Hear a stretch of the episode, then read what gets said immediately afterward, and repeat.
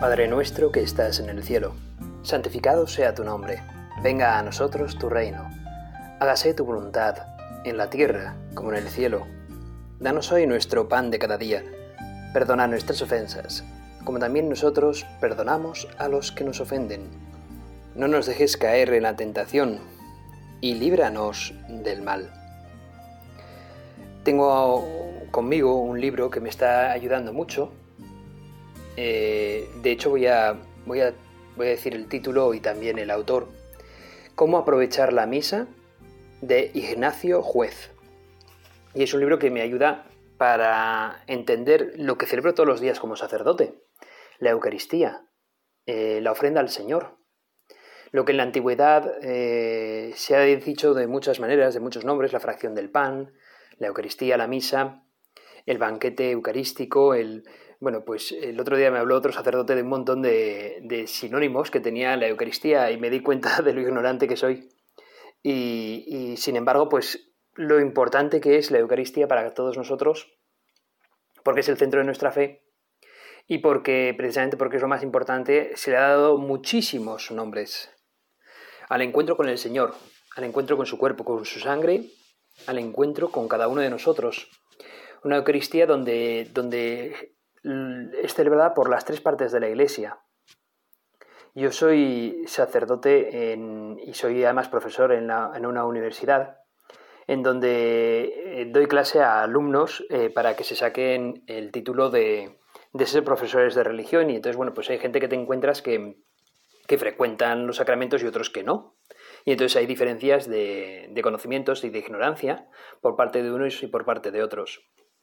Em, las partes de la Iglesia eh, es en un término más bien trascendental, quizás algo abstracto, pero, pero enseguida lo vais a entender. Cuando hablamos de las partes de la Iglesia estamos hablando de nosotros que todavía peregrinamos en este mundo, en la tierra, y por lo tanto eh, somos la iglesia, la iglesia peregrina, que, que, somos guiados por el Espíritu Santo a través del magisterio de la Iglesia, a partir de, de los que componen la jerarquía de la Iglesia, y entonces el Espíritu Santo nos guía a través de, ellos, pero por supuesto como somos pecadores eh, podemos caer en cualquier momento, pero el Espíritu Santo, la gracia de Dios, nos vuelven a hacer levantarnos cuando acudimos a los sacramentos, en especial, pues, como ya sabéis, al sacramento de la penitencia, de la reconciliación. Y por supuesto que, que mm, nos aunamos en comunidad nos reunimos, en comunidad porque hemos sido convocados por Jesucristo, nada menos.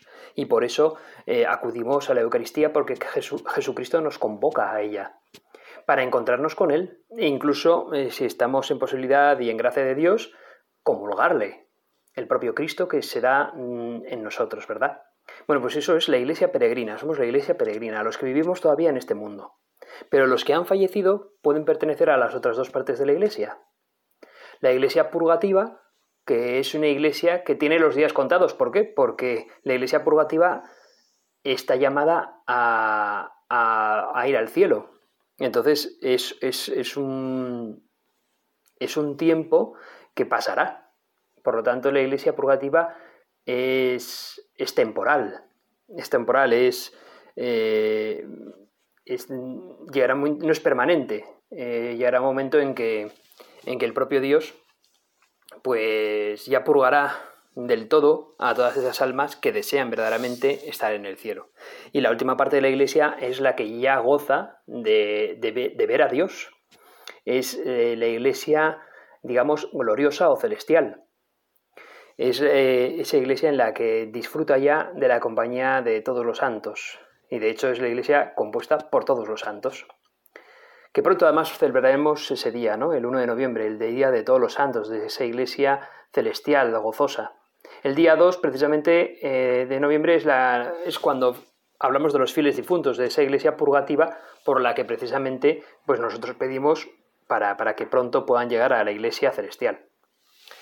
Y mientras tanto, el resto de días del año, pues la iglesia celestial y la iglesia purgativa rezan también por la iglesia peregrina que somos nosotros y que deseamos un día disfrutar de la iglesia celestial.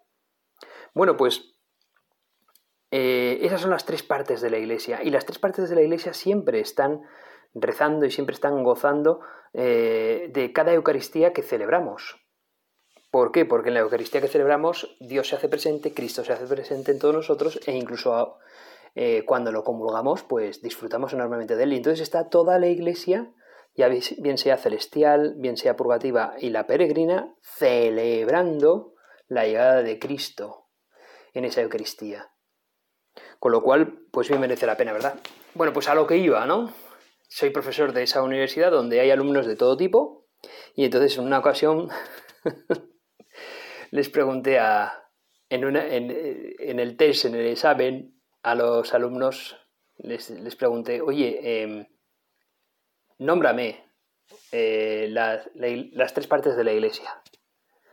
Y entonces uno de ellos me habló de, el ábside, la nave y, el pórtico, en vez de la iglesia celestial, la iglesia purgativa y la iglesia peregrina.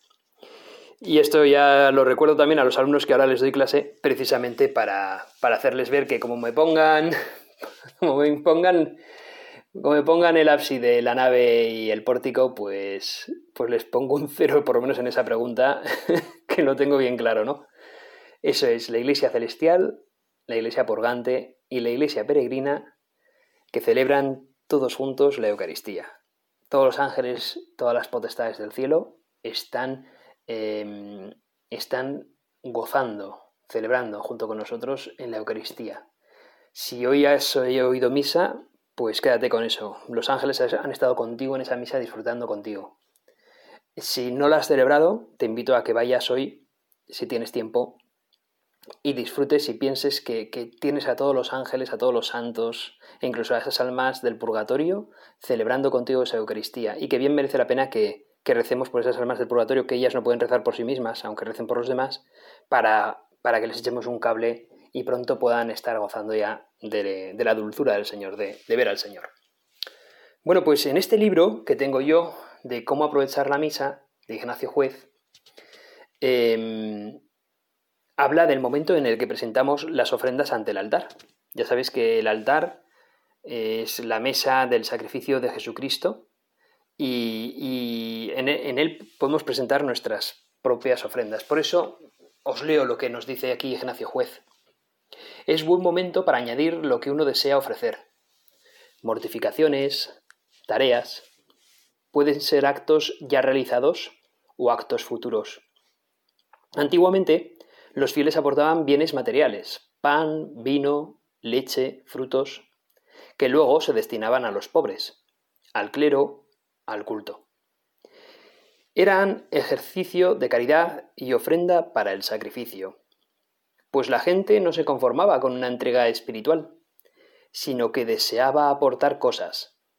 Hacia el siglo XII, estos presentes pasaron a ser unas monedas y la colecta actual conserva ese sentido de ofrenda. El mismo significado tiene lo que se paga al encargar una misa. ¿Qué presentar a Dios? Dice aquí San Agustín, buscabas lo que podrías ofrecer por ti. Ofrécete tú, pues ¿qué reclama de ti el Señor sino a ti mismo? Dice Proverbios 23, Dame, hijo, tu corazón, y que tus ojos guarden mis caminos. Se trata de ofrecerse a sí mismo por entero, cuerpo y alma, actividades, ideas y sentimientos. Esto puede hacerse gradualmente. Primero, entregando cosas y labores. Quien presenta una ofrenda se ofrece a sí mismo, porque se priva de un bien propio y de este modo hace una donación parcial de sí. Pero las ofrendas limitadas saben a poco y uno desea presentar a Dios algo más serio. San Pablo animaba a ofrecer al cielo el propio cuerpo. Dice San Pablo, os exhorto, por tanto, hermanos, por la misericordia de Dios, a que ofrezcáis vuestros cuerpos como ofrenda viva, santa, agradable a Dios. ¿Y qué significa ofrecer el propio cuerpo? privarse de algún gusto o comodidad y presentar al Señor ese esfuerzo corporal. Si mortifico mi cuerpo y me abstengo de toda concupiscencia, si el mundo está crucificado para mí y yo para el mundo, entonces he ofrecido un holocausto en el altar de Dios y me hago sacerdote de mi propio sacrificio, dice uno de los padres de la Iglesia llamado Orígenes. Junto al cuerpo puede presentarse la propia alma. Si quieres honrar este sacrificio, presenta tu alma, por la que fue ofrecido. Esta es la que has de hacer de oro. Y el alma incluye pensamientos, deseos, afectos, cualidades, que se desea cultivar para entregarlos al Señor. Surge así un motivo para animarse a la santidad y ofrecer a Dios un hombre más digno.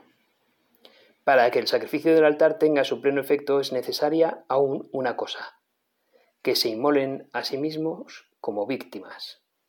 Uno no se calma hasta que decide entregar a Dios la vida entera, dedicándola a su servicio. Así pone en la patena su trabajo, sus obras, su vida. Como dice la conocida oración, Oh Señora mía, oh Madre mía, yo me ofrezco del todo a vos. Pero incluso la vida entera puede parecer una escasa entrega para el Señor, como le sucedía al joven que ofrecía cosas a Dios entonces es el momento de presentarle las buenas acciones de Jesús, María y José, de los santos vivos y difuntos. La misa es un sacrificio que Jesucristo y la Iglesia entera ofrecen a Dios. Y todas las buenas obras de los santos caben entre las ofrendas. En la Eucaristía, la Iglesia con María está como al pie de la cruz, unida a la ofrenda y a la intercesión de Cristo. Este afán de presentar cosas a Dios es muy conveniente en la misa, para imitar a Jesucristo que se ofrece por nosotros, para aumentar el valor de nuestra actividad y beneficiarse de los dones divinos. Si doy más, más recibiré, pues el Señor es bueno y generoso. Ofrecer mi vida, ofrecer mis preocupaciones, mis angustias, ofrecer mis alegrías, ofrecer mis proyectos e incluso ofrecer el dolor de mis propios pecados. Solo Dios es capaz de hacer de algo malo como son nuestros pecados algo bueno. El otro día, eh, abiertamente os digo, ¿eh? me confesaba yo de un pecado que había cometido. Y me dijo un sacerdote con el que me estaba confesando, ese dolor que tienes es algo muy bueno, porque te ayuda a acercarte a Dios. Este dolor que tienes, ofrécelo también al Señor. Incluso después de haber cometido ese pecado, qué bueno es que le reces a Dios. No estarás siendo hipócrita, sino precisamente estarás incentivando que Dios cure tu corazón ya desde, antes incluso de que te confieses. Que, que, dejes al Señor hacer en tu vida. Que incluso mm, dejes al Señor que sea esa agua oxigenada que escuece pero que limpia, esa herida que tu propio, dejado, tu propio pecado te ha dejado en el alma. Así es, ¿no? Ofrecemos nuestra alma, nuestro cuerpo enteramente ante el altar de la Eucaristía. Señor, tú eres capaz de hacer grandes eh, logros y grandes méritos con las pequeñeces que nosotros podemos ofrecerte en ese altar. Pequeñeces digo porque en nada se comparan con, se pueden comparar con, con el inmenso sacrificio que, que has hecho por nosotros en esa cruz, en ese Calvario. Y sin embargo, así lo deseas para nosotros, que ofrezcamos nuestra vida por ti, para que en esa Eucaristía tú multipliques por el infinito los pequeños sacrificios que nosotros podamos hacer. Así sea.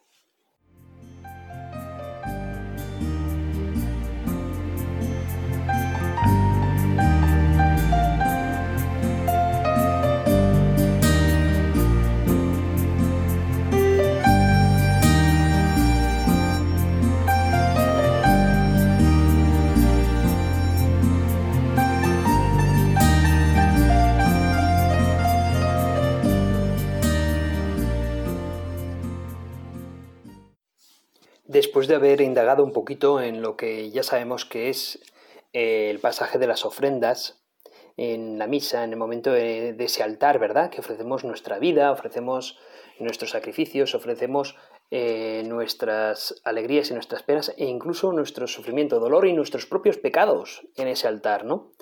Bueno, pues después de todo eso eh, van sucediendo una serie de cosas, el, rezo del prefacio y luego ya llegamos propiamente a lo que es eh, la consagración, ¿verdad? El momento ese en el que en el que Cristo se hace presente a través del sacerdote que con gestos y palabras y oraciones eh, imita a Jesucristo, incluso sus propias palabras, en ese jueves santo, en, ese, en esa última cena, y se nos hace presente a Jesucristo. Bueno, pues seguimos con este libro, ¿verdad? ¿Cómo aprovechar la misa? Estamos aprovechando la misa de Ignacio Juez. Y dice en su página 95 este sacerdote Ignacio Juez, bueno, sacerdote, la verdad es que no sé si lo es o no, eh, supongo que sí, pero bueno, dice, ¿no? El sacerdote muestra al Señor y dice la elevación de la sagrada forma y sobre todo la del cáliz recuerdan a Jesús alzado en la cruz. Nos situamos en el Calvario como uno de los presentes y le miramos. La costumbre de levantar la sagrada forma, recién consagrada, se inició en el siglo XII y causó verdadero entusiasmo popular. Los fieles esperaban con ansia el momento de la elevación para contemplar el cuerpo del Señor. Al sonar la campana para la elevación, si uno estaba lejos, se arrodillaba en oración. Si estaba cerca, interrumpía sus ocupaciones para correr a la iglesia y ver la hostia santa. La sangre. Hay una diferencia entre la consagración del pan y la del vino. En el caso del pan, Jesús aún no ha llegado al altar, mientras que al tomar el cáliz el Señor ya está bajo las apariencias del pan. Así que cuando el sacerdote se inclina para consagrar el vino, pronuncia esas palabras muy cerca de Jesús. Lo mismo sucede al arrodillarse. Sus ojos pasan junto a él. Se observa otra diferencia.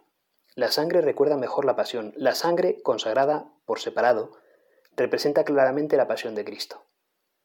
La palabra sangre evoca el Calvario.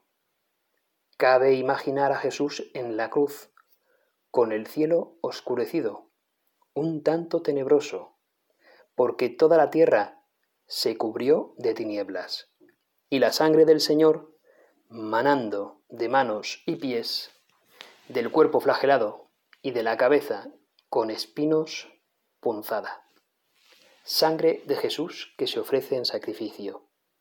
Sangre de sus manos derramada.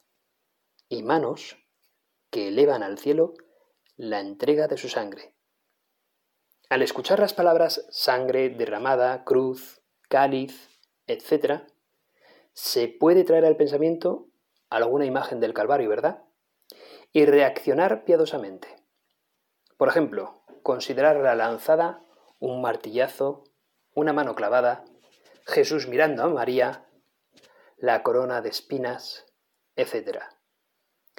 Los misterios dolorosos del rosario señalan un camino que puede seguirse a lo largo de la ceremonia.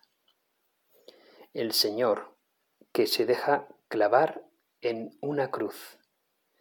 El Señor que gota a gota, derrama su sangre.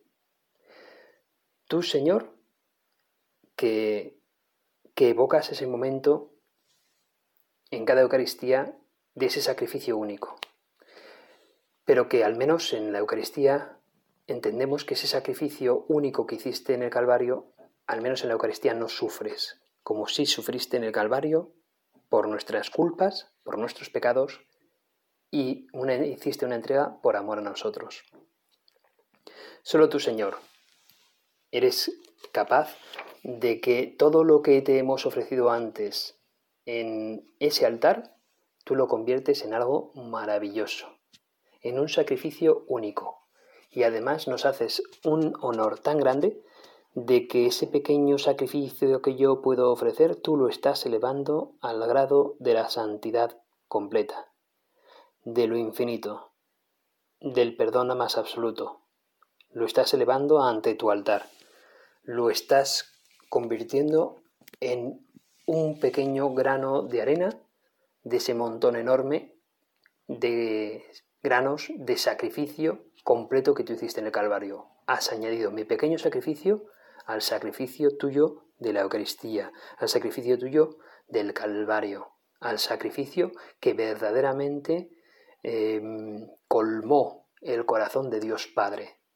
Y un sacrificio que ha valido nuestra redención.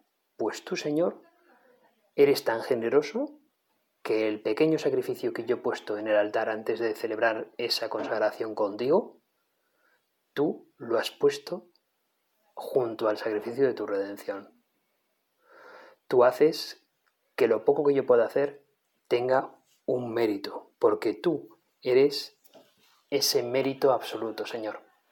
Bueno, pues em, no quiero alargar demasiado con la lectura del libro de Ignacio Juez, pero sí que, sí que he querido pues eh, reflejar con vosotros, los que me oís, que Dios es inmenso, generosísimo, y, y que Dios, a poco que le demos, lo convierte en verdadera materia de santidad y de gracia. Algo impresionante. Bueno, pues aprendamos a vivir la Eucaristía eh, como Dios nos pide. Y no os preocupéis, porque nunca vamos a celebrar la Eucaristía como Dios nos pide, porque somos muy limitados, ¿verdad? Eh, pero qué bueno es que, deseemos, que deseemos vivir la Eucaristía cada vez mejor, con más plenitud. Qué bueno es que, queramos concentrarnos en, en, Dios, en su sacrificio, en su amor eucarístico. Bueno, pues quisiera concluir con, ya, conocéis, si no lo conocéis, pues permitidme que os lo repita, la anécdota del cardenal Bantuán, bueno, la, anécdota, la vida que el cardenal Bantuán tuvo cuando fue encarcelado. Eh, este hombre fue arzobispo de, si no me equivoco, no, sé si era Hanoi, Saigón, no me acuerdo de cuál, de cuál de las ciudades vietnamitas. Y entonces, pues, pues él fue encarcelado em, por pertenecer, por ser arzobispo católico, vaya, básicamente. Y estuvo varios años encarcelado. Y hay un testimonio, pues, eh, dicho por él mismo, eh, sobre cómo logró celebrar la misa en esa especie de campo de concentración comunista, en esa especie de celda, eh, apiñado con, más personas. Y leo, leo lo que dice aquí el cardenal Bantuán. Cuando me arrestaron, tuve que marcharme enseguida, con las manos vacías. Al día siguiente me permitieron escribir a los míos, para pedir lo más necesario. Ropa, pasta de dientes. Les puse, por favor, enviadme un poco de vino como medicina contra el dolor de estómago. Los fieles comprendieron enseguida. Me enviaron una botellita de vino de misa, con la etiqueta medicina contra el dolor de estómago y hostias escondidas en una antorcha contra la humedad. La policía me preguntó, ¿le duele el estómago? Sí. Aquí tiene una medicina para usted. Nunca podré expresar mi gran alegría. Diariamente, con tres gotas de vino y una gota de agua en la palma de la mano, celebré la misa. Este era mi altar y esta era mi catedral. Era la verdadera medicina del alma y del cuerpo. Medicina de inmortalidad. Remedio para no morir sino para vivir siempre en Jesucristo, como dice Ignacio de Antioquía. A cada paso tenía ocasión de extender los brazos y clavarme en la cruz con Jesús, de beber con él el cáliz más amargo.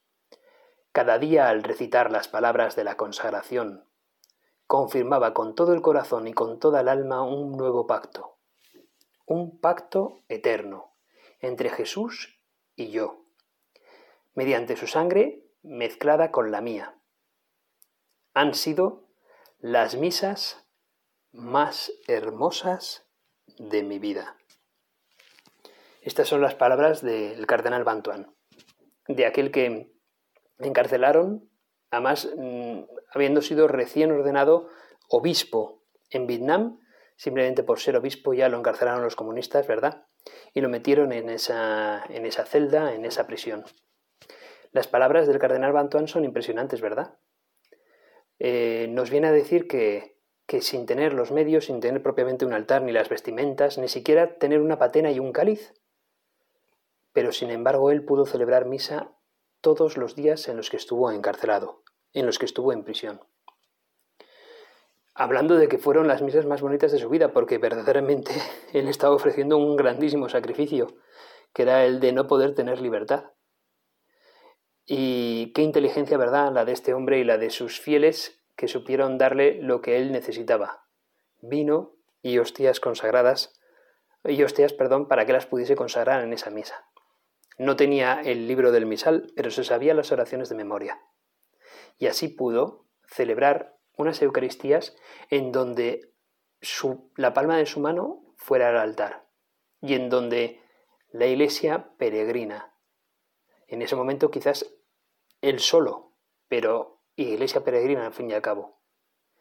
La iglesia purgante entera toda y la iglesia celestial entera toda estaba celebrando esa Eucaristía en la privacidad y en el anonimato de una celda vietnamita en los años 70.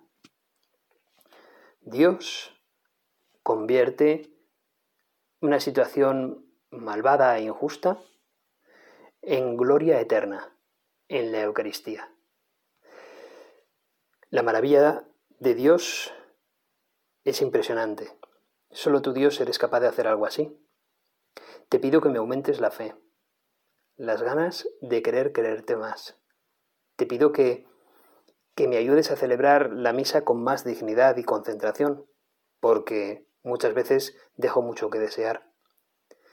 Y te pido para que aquellos que no se dan cuenta, algún día se den cuenta de la maravilla de lo que significa una misa, de la maravilla de lo que significa que te des tú en ese altar.